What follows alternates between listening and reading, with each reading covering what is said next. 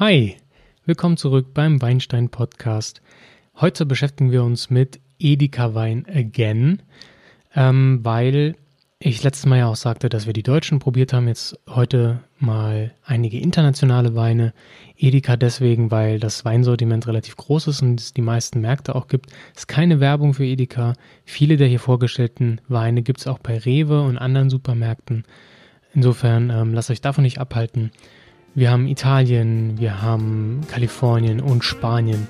Insofern viel Spaß beim Zuhören. Wir hören uns gleich wieder.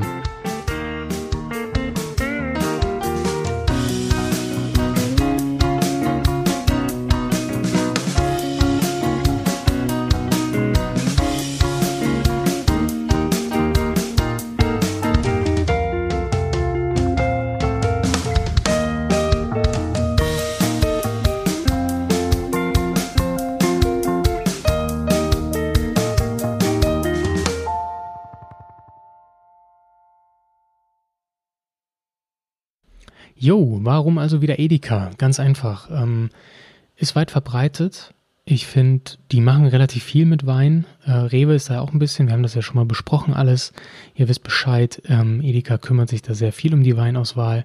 Insofern ähm, geht es gar nicht heute so viel nur um Edeka. Eigentlich gar nicht. Äh, heute geht es darum, dass wir uns internationale Weine in Supermärkten anschauen. Und das ist vor allem interessant, wenn man sich eben die riesigen Erzeuger anschaut, die international vertreten sind. Interessant ist es deshalb, da das super kommerzialisiert ist. Die machen immer den Anschein durch verschiedene Labels, zum Teil nicht alle, ähm, ein bisschen regionaler zu sein, aber im Endeffekt ähm, sind das sehr dominante Unternehmen, die international agieren, riesige Weingüter haben oder aber auch mit äh, ja, Weingüter aufkaufen oder verschiedene Weingüter akquirieren, die für sie Weine keltern und so weiter. Ähm, ist also rein auf Profit aus. Nichtsdestotrotz, ähm, ihr alle, wir alle, wir kennen äh, Moet de Chandon, der beliebteste Champagner weltweit sozusagen. Ähm, auch der ist absolut äh, kommerzialisiert und dennoch ähm, steht er für Luxus, für Qualität und äh, die Leute lieben ihn insofern würde ich da jetzt nicht ähm, ja, mit Vorbehalten rangehen, sondern einfach mal gucken, okay, was kriegst du in der Preisrange von 5 Euro bei Edeka oder Rewe oder sonst wo ähm, für vielleicht sortentypisch oder landestypische Weine, die vielleicht was taugen, ähm, zumindest von renommierten Herstellern kommen. Und genau das ist das, was wir uns heute angucken. Ähm, starten würde ich gerne mit einem Weißwein, wie immer. Ich habe gekauft einen äh, Pinot Grigio vom, von Lamberti. Das Ganze ist ähm, mit ein bisschen komplexer herauszufinden, was das denn ist, dieses Lamberti. Diese Weinkellerei. Und zwar ist es gelegen im Veneto. Sprich, ähm, ich glaube sogar der Firmensitz ist in der Provinz um Verona. Kennen wir alle aus Romeo und Julia im Fair Verona. Ähm, genau, Richtung Gardasee. Die haben auch viele Weinberge am Gardasee ähm, und soll sortentypisch oder, oder sage ich mal, regionstypisch für den Veneto stehen. Das Ganze klingt schon mal total italienisch, Lamberti, und ist tatsächlich wohl benannt nach einer Familie aus Verona. Und ähm, wieder, um zu Shakespeare zu kommen, ähm, wer das kennt, die großen Familien spielen in Italien ähm, eine große Rolle. Jeder kennt die Medici und ähm, die Familie Lamberti ist eben auch eine sehr einflussreiche, noble Familie gewesen früher, nach denen dieses Weingut auch benannt ist. Und das Ganze klingt auch total romantisch und süß und interessant, ähm, total regional und traditionell.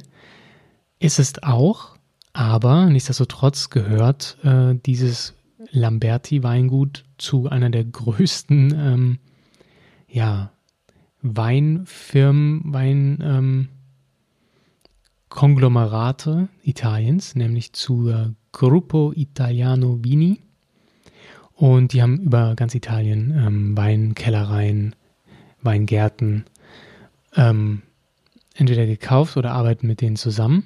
Und ähm, es gehört, ist, glaube ich, wirklich die größte auch von ganz Italien.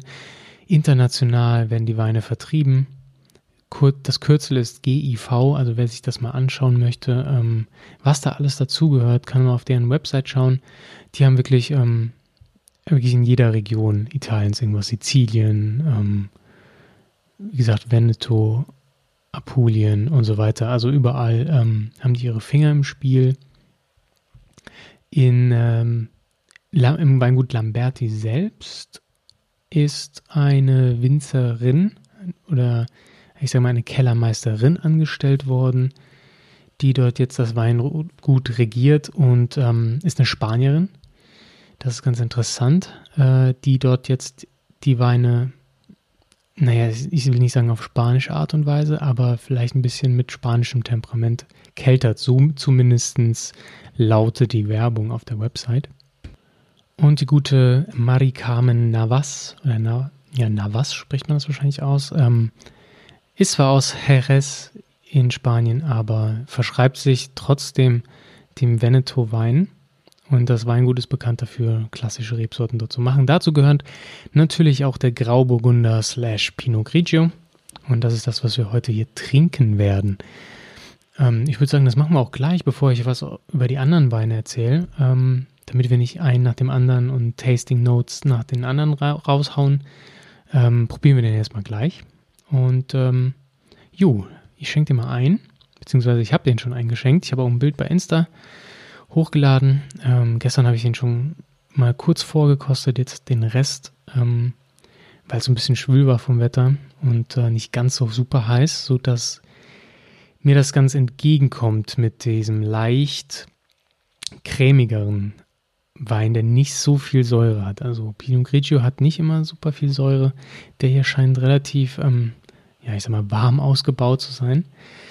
Aber erstmal zur Farbe ähm, mittleres oder eher blasses Goldgelb. Also da ist, da sehe ich nichts Grünes drin. Das ist richtig schön goldgelb. Und ja, riechen wir mal rein. Und ja, ich habe ja schon ein bisschen ähm, Vorgeplänkel geliefert. Ähm, das spiegelt sich wieder, genau wie gestern. Es ähm, riecht relativ verhalten, nicht so total ähm, Apfelkick, sondern das erste, was mir wirklich in die Nase kam, ist Banane. Ähm, keine grüne unbedingt, ähm, aber irgendwie ist nicht super reif, aber so ist mal eine Banane, die man vielleicht gerade so schon essen kann. Also schon diesen typischen Bananengeruch hat, aber noch sehr verhalten. Honigmelone rieche ich da und ein bisschen Apfelkuchen. Könnte sein, weil der von 2015 ist, dass der äh, ja schon ein bisschen vorgereift ist und deswegen da so leichte mh, hm, sahnigere Noten reingekommen sind, was so ein bisschen an Apfelkuchen erinnert aber jetzt keine Gewürze. Das fehlt. Ähm, relativ ruhig in der Nase, finde ich. Könnte ein bisschen mehr vielleicht vertragen vom, von der Intensität. Aber das wird sich gleich am Gaumen zeigen, ähm, ob sich das hier widerspiegelt. Also nehmen wir mal einen Schluck. Mhm, ja. Äh, jo, trocken auf jeden Fall. Säure super niedrig, ja. Also wenn ihr Säure wirklich nicht vertragt, wenn ihr einer von den Menschen seid, dann könnt ihr hier bedenkenlos zuschlagen. Der ist wirklich überhaupt nicht sauer. Ob ich das gut finden soll, ist was anderes, aber es ist wirklich nicht wirklich sauer. Alkohol ist auch relativ gering. Ich glaube, der hat 12, 12,5. Aber kommt gar nicht warm rüber im, oder im Abgang oder so. Abgang sowieso super kurz. Da bleibt nichts hängen. Und ähm, körpermäßig ist okay. Vom für ein Pinot Grigio. Ähm, aber zum Abgang kurz noch will ich sagen, da bleibt da kein Aroma hängen. Das liegt aber leider auch ein bisschen daran, dass er nicht viel Aroma hat. Also ich, ich ähm, schmecke da von der Honigmelone auch kaum noch was, eigentlich gar nichts. Die Banane sowieso nicht. Ähm, Apfelkuchen, nein, auch eher, wenn ein bisschen Apfel, bisschen säuerlicher Apfel schon.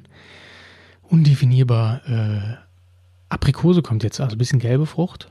Ähm, allerdings, ja, kennt ihr das, wenn ihr eine Aprikose, die ist Sieht von außen schon so ein bisschen rötlich aus, super, macht die aber auf und ist total hart.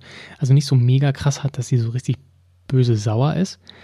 Aber so in so einem Reifestadium, dass die einfach noch nach nichts schmeckt. Die schmeckt kaum nach irgendwas, nicht total sauer oder so, aber halt auch, ja, das Aroma kommt noch nicht so richtig raus. Also nicht wirklich reif, die Aprikose. Und so ist auch der Wein. Das ist irgendwie nichts Halbes, nichts Ganzes, finde ich. Das ist ziemlich lasch. Ähm, ich musste jetzt echt ein paar Schluck nehmen gerade und habe den im Mund hin und her gespült, dies, das, ne, alles, was man so macht und habe da echt Probleme gehabt, die Aromen rauszuschmecken und das ist das, womit ich jetzt um die Ecke kam. Also man tut sich da ein bisschen schwer. Ich finde, der die Balance, die fehlt einfach, ne? Da der ist nicht sauer genug, um irgendwie prickelnd erfrischend zu sein. Der ist aber auch nicht aromatisch genug, damit ähm, er die fehlende Säure kompensiert. Ja, jetzt bei schwülem Wetter so ist das irgendwie okay. Dann braucht man nicht unbedingt was richtig, was kickt, weil es so super heiß ist, aber ja, mir fehlt da was, ne? Also ich finde, das ist nichts Dolles für ein Pinot Grigio, da, da, das geht besser. Das geht entweder total super aromatisch ne, mit Pfirsich und Maracuja oder das geht richtig schön ähm, in die kaltgegärte, frische Richtung, aber hier ist so ein Mittelding. Meinen Sie es nicht? Ähm, probiert's mal. Der kostet, was kostet der? Ähm, 4,49 Euro. Jo, ist jetzt auch nicht die Welt, ne? Aber trotzdem, ähm, haut mich nicht um. Brauche ich jetzt nicht. Naja. Gehen wir über zu dem nächsten Wein, beziehungsweise Weingut. Und zwar Übersee. Ich glaube, der erste Wein aus Übersee, den wir hier verkosten. Das Ganze ist von der Gallo Family Vineyards, also Gallo, das ist das mit dem Hahn drauf, das kennt man, sieht man in jedem Supermarkt. Kalifornien. Und natürlich, wie sich für Kalifornien gehört, habe ich hier einen Zinnfandel rausgesucht von 2015. Ähm, Zinnfandel, für die es nicht wissen, ist ähm, im Endeffekt das gleiche wie ähm, die gleiche Rebe, Rebsorte wie ähm, Tempranillo. Aber halt, ähm, ich weiß nicht, ob das für die Amerikaner zu schwierig ist, aber die haben es als Zinfandel genannt. Wahrscheinlich gibt es auch einen anderen Grund. Das nächste Mal, wenn ich ähm, Rebsorten mit euch bespreche, werde ich darauf eingehen. Ähm, ja, Gallo ist wirklich eine riesige, ein riesiges, riesiges, riesiges Unternehmen, die über den Teich international komplett ihre Weine verticken. Der hier hat gekostet 4,99 Euro, also einen glatten Fünfer. Jo, mal schauen. Ähm, weiß ich nicht, was ich mir davon versprechen soll. Ähm, Zinfandel finde ich eigentlich super. Hat, ist auch ein bisschen in Verruf geraten, weil, wie gesagt, klassisch kalifornisch ist entweder Chardonnay oder Zinfandel. Und die sind früher immer ein bisschen in Verruf geraten, dass die too much machen. Einfach zu viel Holz, zu viel Aroma, zu viel von allem. Das ist so meine Befürchtung, meine Angst. Ähm, wie es wirklich ist, werden wir gleich rausschmecken. Jo, erst noch kurz zur Familie Gallo. Das sind italienische Einwanderer, die äh, während der Prohibition in den 20er Jahren das Weingut in Modesto in Kalifornien aufgebaut haben ähm, und mittlerweile das Ding so groß ge gemacht haben, dass äh, das Weingut wirklich das größte Weingut weltweit ist, im privaten Besitz zumindest. Ja? Ähm, und die Gallo Winery ist auch der zweitgrößte Weinhersteller der USA. Also wirklich ein Riesending.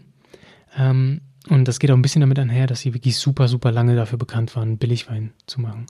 Damit fingen die auch an, damit wurden die zum ersten Mal kommerziell erfolgreich, indem die wirklich super günstigen, äh, ja, Plörre will ich jetzt nicht, ja doch, Plörre, ähm, also irgendeinen Verschnitt sogar, glaube ich, mit Zitronensaft, habe ich gelesen, ähm, vertickt haben für wenig Geld und sehr, sehr lange stand die für Billigweine. Ich meine, 5 Euro ist jetzt auch nicht die Welt.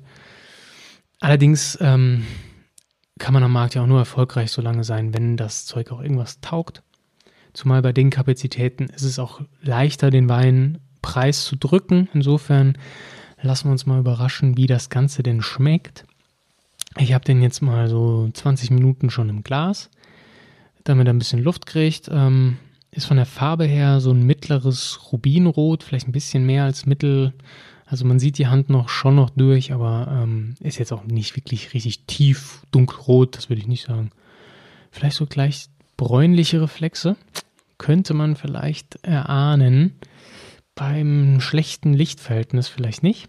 Ähm, 2015, 15, das kann schon sein. Ähm, ja, ob der jetzt im Holz war, bin ich mir nicht sicher. Wäre für Amerikaner nicht ungewöhnlich. Wenn dann aber Chips. Ähm, ich weiß nicht, ob die für 5 Euro den in Eiche legen. Ähm, ich kann mir vorstellen, dass da Chips drin sind. Das werden wir jetzt rausfinden, wenn wir mal dran riechen. Ja, sehr, super intensiv. Also der knallt richtig in der Nase. Typisch für die Rebsorte auch, aber trotzdem, da ist schon, da ist auch irgendwas mit Holz im Spiel gewesen, denn hier kommt so ein leichter Karamellton kommt mir da in die Nase. Ähm, und das unterstreicht auch so ein bisschen, dass, dass er hat sowas von Zwetschgenkuchen. Also, was die Oma immer gemacht hat, mit viel Sahne drauf. Das kommt raus. Äh, total. Also erinnert mich super krass an den, an den Kuchen meiner Oma. Ich finde, ähm, so ein bisschen Kirschkuchen ist vielleicht noch mit drin, Kirsche, ähm, Karamelltöne. Und ich finde ähm, so ein Blaubeermuffin, ne? was man so bei Starbucks früher nur kaufen konnte, was es mittlerweile überall gibt. Diese richtig fies süßen Blueberry Muffins. Also Blaubeere ist da drin, aber halt noch so ein leichtes Gebäckding. Also, weil der halt, glaube ich, auch im Holz, also weil der diese, diese Holztöne hat, so leicht ähm, toastig, karamellig. Äh, das geht in diese Richtung definitiv. Super intensiv in der Nase. Ähm, jo, also der knallt und wenn man drin riecht, denkt man, oha, das wird jetzt gut. Und ob es das wird, finden wir jetzt raus.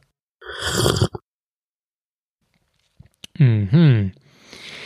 Ja, ich denke mal trocken, wo ich mir nicht ganz sicher bin. Der hat relativ viel Konzentrat. Da könnte auch ein bisschen Restzucker mit bei sein. Weil Alkohol hat er nur 13,5. Ähm, spricht, also macht den normalen nicht so super mega vollmundig. Ich glaube, der ist wirklich sehr konzentriert. Klima, klimatisch halt sehr warm. Ähm, ist ein typischer ja, Hitzewein, also der, der viel Sonne abgekriegt hat, das merkt man, denn die Säure ist relativ gering.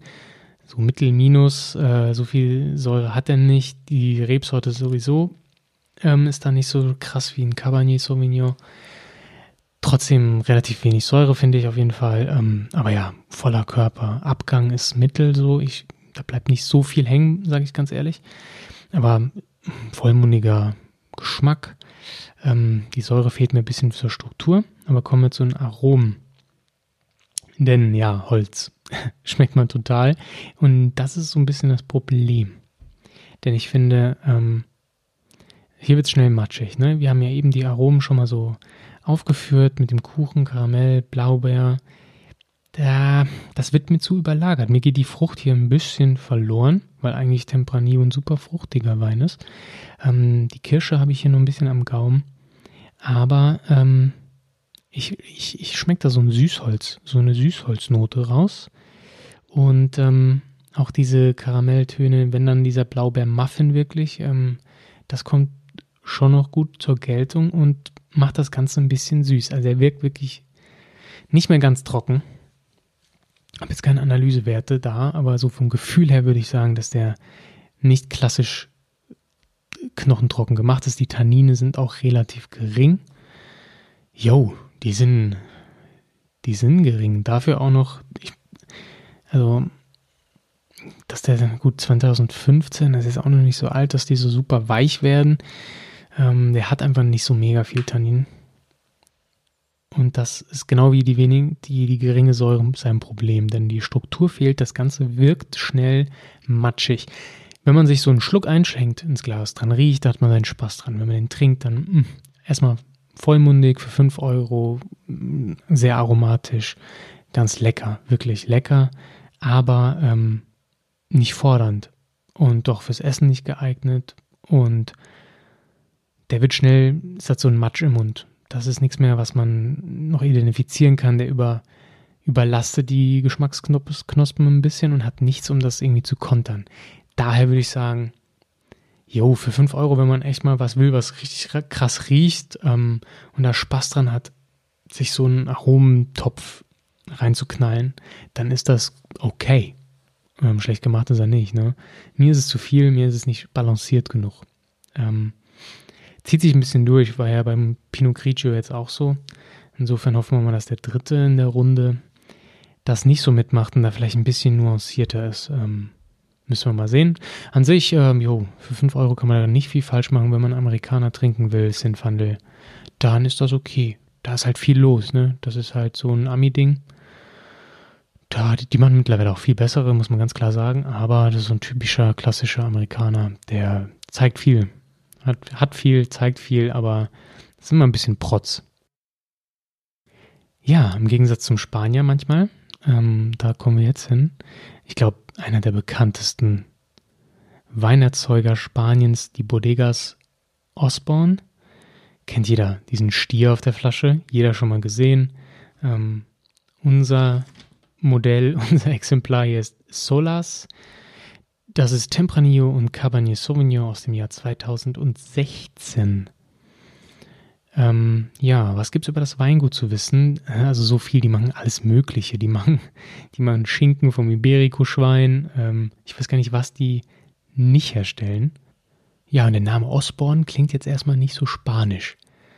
Ähm, liegt daran, dass das von einem Engländer gegründet wurde, das Weingut. Ähm, macht auch ein bisschen Sinn, denn das Weingut liegt jetzt in El Puerto de Santa Maria und das ist super weit im Süden von Spanien, gleich da schon kurz vor Gibraltar an diesem Zipfel unten und bildet somit die untere Spitze des Sherry-Dreiecks, das man so nennt. Das ist so eine geografische Region unten, in dem der Sherry ähm, Spaniens hergestellt wird und Sherry und ähm, ist ja bekannt dafür, dass das, dass die Engländer, Engländer da ihre Hand im Spiel hatten. Nicht nur Sherry, sondern auch Brandy und so weiter ist ja total erfolgreich in England und hat damit zu tun, dass ähm, viele Engländer da unten einfach Handel getrieben haben mit den Spaniern man kennt ja ähm, Jerez und so weiter. Ja, und Osborne ist da einfach total erfolgreich drin. Die machen richtig viel. Jeder kennt das. In irgendeinem Steak-Restaurant Restaurant steht so eine Flasche Osborne Sherry rum. Ähm, ja, also wird, ist ein riesen Massenmarkt. ist ein riesiges, riesiges Weingut. Und den Stier haben die sehr erfolgreich gemacht, weil die den vor ihr Weingut in die Straßen immer gestellt haben auf so Schilder. Die wurden übernommen und mittlerweile hat das auch für Spanien eine Riesenbedeutung bekommen, dieser Stier. Also das hat mit dem Weingut zu, sogar zu tun. Ähm, ist nicht mal Naz Nationaltier oder sonst was. Nein, äh, das Ganze stammt wirklich aus der Hand von dem, ja, von Osborne, dem Weingut. Die machen alles Mögliche. So, solche Brandys wie Carlos, es stammt alles aus dem Haus ähm, super erfolgreich und ja, wir werden uns da gleich mal ein Glas gönnen. Wie gesagt, Tempranillo hat mir eben ja schon mit dem Sinfandel quasi und ähm, Cabernet Sauvignon sind in dem Blend drin. Klingt eigentlich ganz interessant. Die, ähm, der relativ milde Tempranillo mit seiner starken Fruchtigkeit, der heiß angebaut wird, meistens in also sehr starke heiße Klimata verträgt und der Cabernet Sauvignon, der total würzig, sauer und tanninreich ist meist. Ähm, das zusammen könnte eine spannende Sache werden. Und das werden wir uns jetzt mal reinziehen. Zuerst mal im Glas, auch der steht schon ein bisschen länger hier rum, damit er ein bisschen Luft bekommt.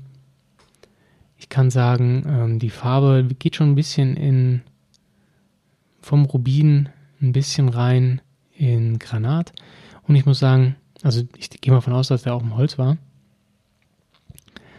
Also von der Farbe jetzt würde ich das so behaupten. Gerochen habe ich noch nicht dran, getrunken habe ich ihn auch noch nicht. Ähm, von der Farbe her ist er ein bisschen heller als den Fandel eben. Ähm, ich würde sagen Mittel-Minus. Also da kann man schon locker gut die Hand drunter sehen, auch den Glas, also den, den Stiel des Glases bis runter zum Boden. Ähm, jo, aber richtig interessant wird es erst, wenn wir das Ganze mal beschnuppern. Das machen wir jetzt. Jo, boah. Ähm, da kommt schon was rüber. Sehr aromatisch. Aber ein bisschen ungewöhnlich. Also Frucht rieche ich da kaum was. So ein bisschen Johannisbeere, rote Früchte-Mix kommt mir da in die Nase. Was aber viel, viel, viel, viel stärker ist, sind so Wiesenkräuter, Nelken, liebe Leute. Ja, also ähm, ganz stark sogar, finde ich. Süßholz, so Mandeln, Bittermandel kommt drüber. Also sehr, sehr duftig, ähm, bisschen floral, leicht parfümiert und ja, es riecht ehrlich gesagt ein bisschen wie Spanienurlaub, wenn man so auf einem Land vielleicht eine Finca mietet und da zu Fuß dann zur nächsten Taverne läuft das riecht auch so ein bisschen, wenn da so viel Blumen am, am Wegrand sind, ähm, alles, was da wild rumwächst. Klassische Blumenwiese gibt es da ja nicht so in Spanien, je nachdem, wo man da ist.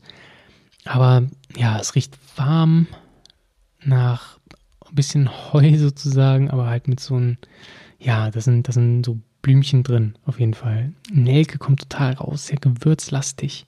Aber es geht so in diese süße Note vom Gewürz und von Blumen. Also ähm, ja, total, also interessant, aber schon sehr parfümiert. Äh, bin mal gespannt, wie sich das dann am Gaumen niederschlägt. Ich hoffe, dass da ein bisschen Frucht rauskommt. Das wird mir sonst echt fehlen. Werden wir jetzt mal sehen. Huiuiui. okay, also trocken ist er, Säure hat er mittelmäßig bis mehr, Mittel plus, ähm, bleibt auch schön im Mund. Körper ist Mittel, würde ich sagen. Tannine, hm. Hm, hm, hm. hm Mittel. Ähm, hat, ein bisschen, hat mehr als der Zinnfandel eben durch den Cabernet einfach. Aber nicht so, dass man sagt, boah, krass, hat der viel Tannin. Ähm, einigermaßen gut eingebunden, würde ich schon sagen. Ähm, aber nicht über hart. Auch, also da, ja, könnte vielleicht ein bisschen kerniger sein, würde ich sagen. Ähm, Abgang ist kurz. Da bleibt nicht viel hängen, leider. Für so einen total wuchtigen ersten Eindruck im Geruch, der sich wieder spiegelt am Gaumen, muss ich sagen. Ähm, total würzig. Die Nelke kommt rausgeschossen, Bittermandel, leicht bittere Note. Johannisbeere bleibt, aber die Kirsche kommt mehr raus, was ich ganz schön finde, wird aber komplett platt gemacht von den Gewürzen und dem anderen Kram. Also super duftig, ähm, nicht sehr fruchtig. Also die Duftnote bleibt und bleibt und bleibt und die Nelke am Gaumen und das ist so ein, ja, so ein, einmal mit der Zunge durchs Gewürzregal. So schmeckt der.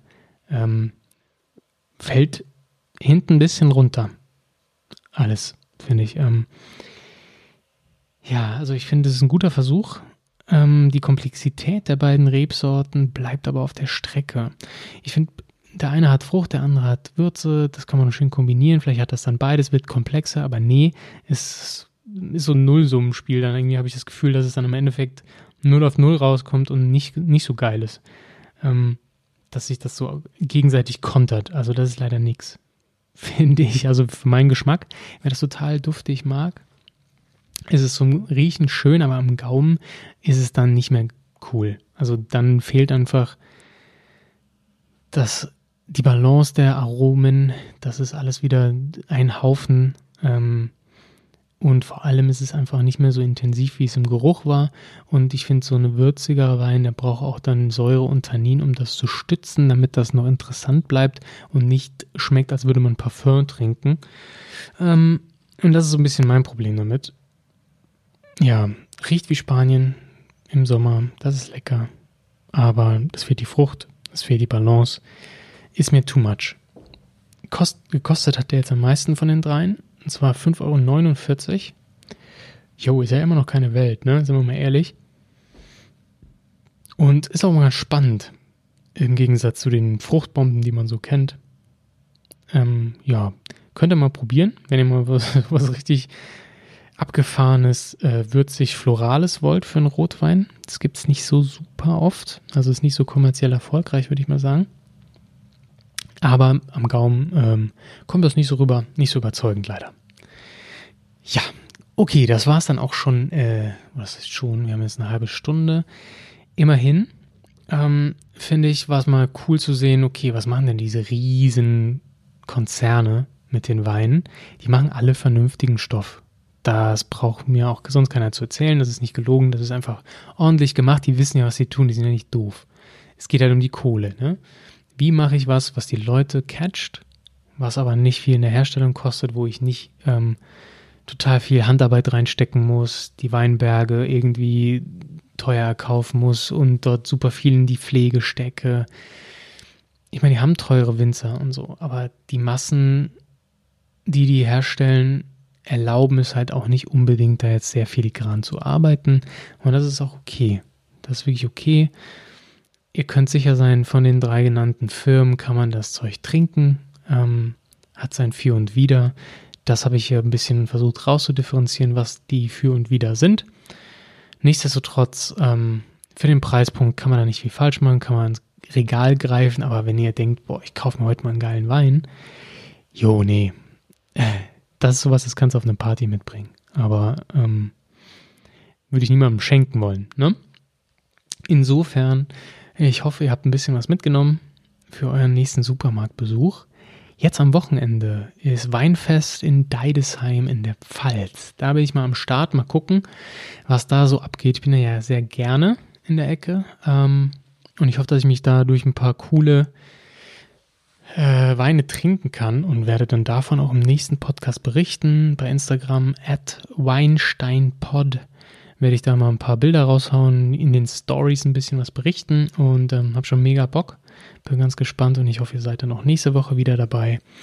Folgt auf den Kanälen, äh, dies, das, liked, kommentiert und ähm, so eine iTunes-Review oder sowas wäre auch immer super hilfreich. Ich glaube, das habe ich noch gar nicht erwähnt, aber ja, haut mal raus. Ob es euch gefällt oder nicht, könnt ihr mir sagen. Ich reagiere dann auch meistens auf Kritik. Ähm, bin noch nicht beleidigt. Also sagt mal, was so abgeht, ob es euch gefällt. Würde mich freuen. Dann bleibt mir nur zu sagen, bis dahin, trinkt weiter schön, schönes Wochenende und bis nächste Woche. Ciao.